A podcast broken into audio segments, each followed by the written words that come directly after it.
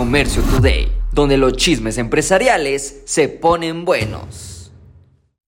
¿Quién dijo que en México no sabemos de moda? Sabemos de los pantalones de mezclilla. México es el líder en el mundo en consumo de jeans con un 79%, adelante de Europa que lleva un 75% y los chinos un 70%. ¿Y a qué se debe? Bueno, por la versatilidad del pantalón. Se lo ponen para el fin de semana, se lo ponen para el trabajo, se lo ponen para andar casualmente con Coppel se posiciona en México como el líder en la moda denim, donde se venden a partir de 199 pesos y se aproxima un aumento donde podrán llegar a un promedio de 530 pesos para el 2024. Así que si tú eres de lo que para todos se pone pantalón de mezclilla, comienza a ahorrar porque ahora te van a costar un poquito más.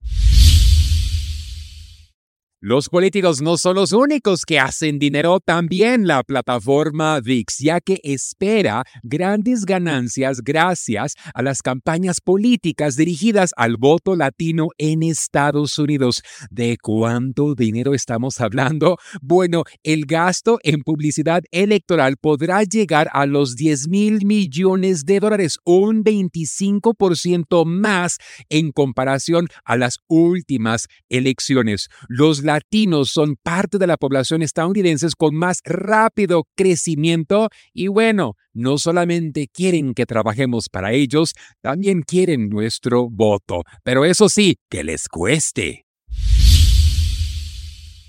Córrele, no a la Macy's, sino córrele tú, Macy's, porque andan detrás de ti. Se han unido los accionistas, la junta directiva de Macy's, y están buscando hacer ajustes, ya que Macy's ha caído un 75% desde su punto clave en el 2015. Han cerrado más de 300 tiendas. Ahora, todo no está por perdido ya que todavía tienen 700 sucursales. Lamentablemente tendrán que ser ajustes ya que la competencia es severa y bueno, hoy existe una gran declive en los grandes almacenes. Hoy se está haciendo en Estados Unidos de a chiquito de a poquito y por aquí y por allá y Macy's tendrá que hacer ajustes por tal de sobrevivir.